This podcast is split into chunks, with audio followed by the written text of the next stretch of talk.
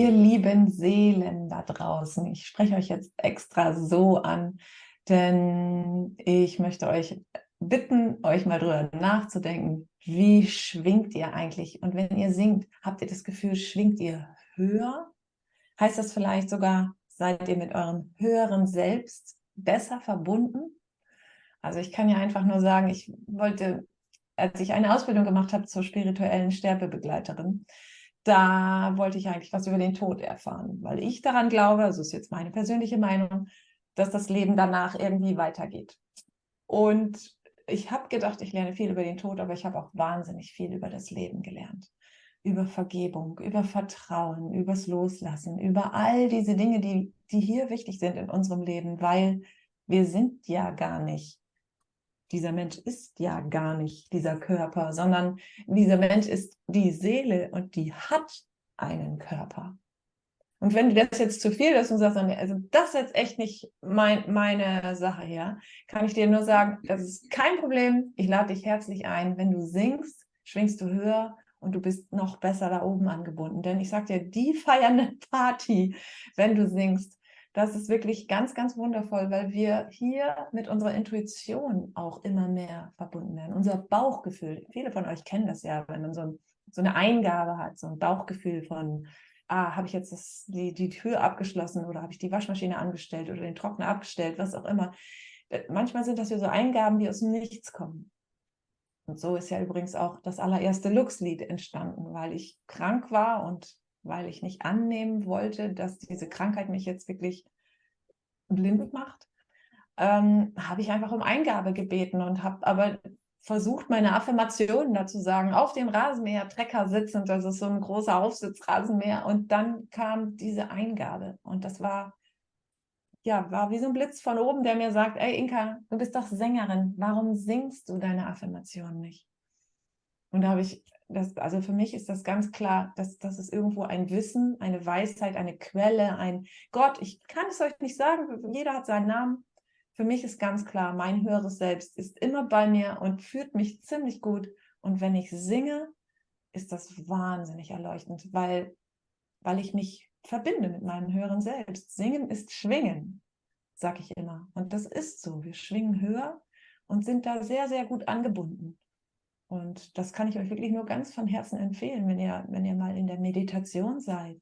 Vielleicht auch mal um, ähm, ein bisschen zu tönen dabei. Kein richtiges Lied singen, sondern du, du, du, du, du, du, du. Einfach nur sowas. Und das ganz langsam oder so. Oder beim Yoga, beim Pilates. Mal die Stimme ein bisschen gehen lassen. Und ich sage ja, ich sage euch, da oben ist irgendwas los. Ich kann es nicht beschreiben, ich habe es ja noch nie gesehen, aber ich fühle das deutlich. Wie ist das eigentlich bei dir, Anja? Ich bin da ganz bei dir. Mir geht das auch so. Aus einer eigenen Erfahrung heraus, ich habe mal, da war ich ähm, Anfang 20, habe ich mal bei so einem, das nannte sich Circle Singing ähm, Projekt mitgemacht.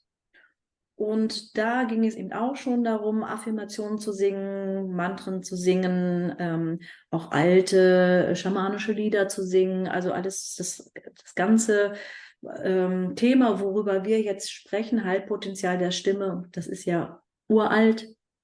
Das kommt ja wirklich aus den alten Völkern, wurde eben nur vergessen im Laufe unseres Lebens. Und ähm, das heißt, da war dieser spirituelle oder dieser energetische oder wie auch immer man das jetzt für sich bezeichnen möchte, hm, Gedanke, der war damit verknüpft mit dem Singen. Das heißt, ich habe gesungen, um jemand zu heilen. Ich habe gesungen, um jemand zu trösten. Ähm, ich habe gesungen, um mir selber was Gutes zu tun. Also das alles sind ja ähm, Heilmittel, die ur-uralt sind. Und wie diese ganzen Heilmittel, die ja jetzt immer mehr auch wieder Präsenz finden, sei es durch die Kräuter ne, oder so, das kommt ja jetzt alles wieder, Gott sei Dank, ist eben auch das Singen genau da verankert, nämlich, dass wir ähm, uns mit einer Energie verbinden oder mit mehreren Energien verbinden, die wir nicht fassen können, die aber immer da sind, die um uns herum sind.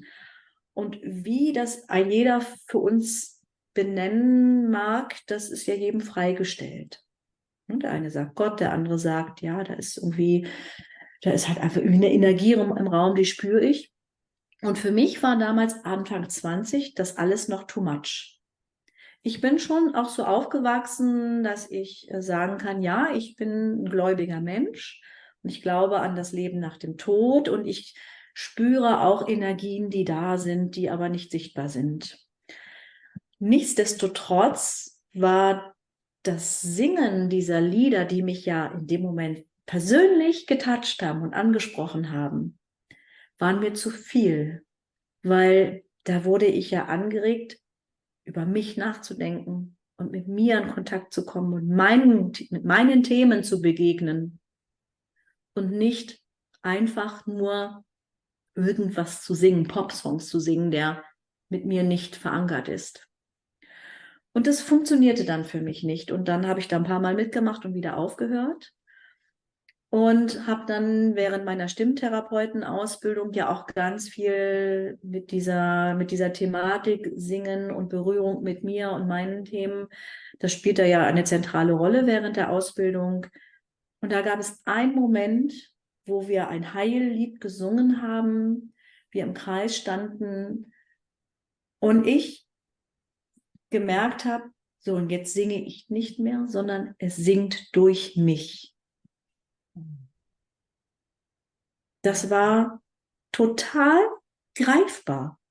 Als wenn ich irgendwie ein Glas nehme und es in der Hand halte und das Glas sehe und sage, ja, das ist jetzt hier mein Glas. Und ich habe das wirklich total stark gespürt. Ich singe hier gerade nicht, sondern es singt durch mich. Oh. Und ich, das ist ein Riesengeschenk, wenn man so einen Moment mal erleben darf weil es dann aus dem Abstrakten ins Reale kommt. Und das Schöne ist, wenn ich es einmal erlebt habe, kann ich es auch immer wiederholen. Ich kann die Situation immer wieder herbeiholen und sagen, bitte, ich bin hier, wer auch immer da ist, was auch immer da ist. Egal, ich muss es nicht benennen, aber ich vertraue darauf und ich glaube daran und los geht's. Und dann passieren ganz wunderbare Dinge, mhm. die man eigentlich kaum beschreiben kann, weil das so ein innerer Prozess ist, der dann da stattfindet, der so wohltuend ist und uns in eine so gute Richtung bringt. Das berühmte ja. Loslassen, ne? Ja. Wir sind einfach doch so Kopf, Kopfmenschen in unserer westlichen Welt geworden so hast auch abtrainiert schon mal gesagt. Also das sehe ich ganz genauso, weil ganz viel der Dinge ist auch eine Machtfrage gewesen der Wissenschaft zum Beispiel, die erst 150, 200 Jahre alt ist. Hingegen, es gibt Heilung, wie du sagst, tausende Jahre auf der Erde. Solange es die Menschen gibt, gibt es das Wissen um Heilung. Die chinesische Medizin ist 5000 Jahre alt und die ist heute immer noch genauso wahrhaftig und richtig. So, die Wissenschaft ist viel jünger, aber in unserer westlichen Welt wurde dann dieses, ja, alles Wissen um Kräuter und so weiter wurde ja verbrannt, oft im wahrsten Sinne des Wortes. Mhm. Und es ist aber noch alles da, dieses Heilpotenzial, sowohl in Kräutern, sowohl in Gesang, sowohl in Bewegung, sowas wie Yoga oder diese Dinge. Und wir haben eben dieses Tool des Singens und wollen ja die Leute genau daran erinnern, an dieses Heilpotenzial. Und die Verbindung mit dem höheren Selbst ist eben dann da, dieses Seelensein. Das heißt, ich bin die Seele, die hier ist und dann, wie du so schön sagst, loslassen und machen lassen. Und vertrauen, dass ich gut bin, wie ich bin. Und da passiert was mit uns. Und das ist wirklich sehr, sehr heilsam. Ja, und es gibt so Momente, wo das leichter sein kann. Also zum Beispiel, wenn wir ähm, daran zurück, mal daran denken, als wir vielleicht das erste Mal verliebt waren oder vielleicht auch das zweite und dritte Mal. Also im, im Gefühl der Liebe, da ist, spielt Zeit und Raum keine Rolle. Mhm. Und da ist auch alles möglich und da lassen wir uns auch auf Dinge ein, auf die wir uns dann vielleicht später, wenn die Liebe dann schon ein bisschen länger währt, ähm, wo das dann gar keinen, keinen Platz mehr hat oder gar keinen Raum mehr bekommt.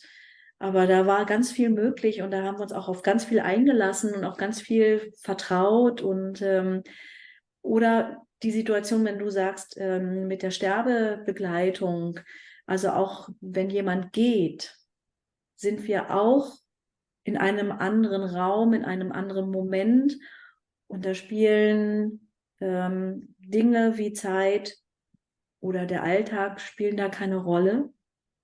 Und da ist es auch für Menschen, die vielleicht nicht daran glauben, dass da noch irgendwie was ist oder dass es weitergeht, die kommen, glaube ich, trotzdem, wenn es nur kurz ist, in einen Moment von, ja, ich bin jetzt hier irgendwie im Abschied und irgendwie habe ich mich hier gerade nicht unter Kontrolle. Ich gebe da, glaube ich, gerade Kontrolle ab.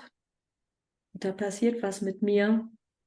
Das kann auch Angst machen, aber das kann auch als äh, einen sehr schönen Moment erlebt werden. Es gibt ja auch Menschen, die sagen, es war wunderschön, dass ich meine Mutter, meinen Vater oder meinen Partner begleiten konnte während des Sterbens.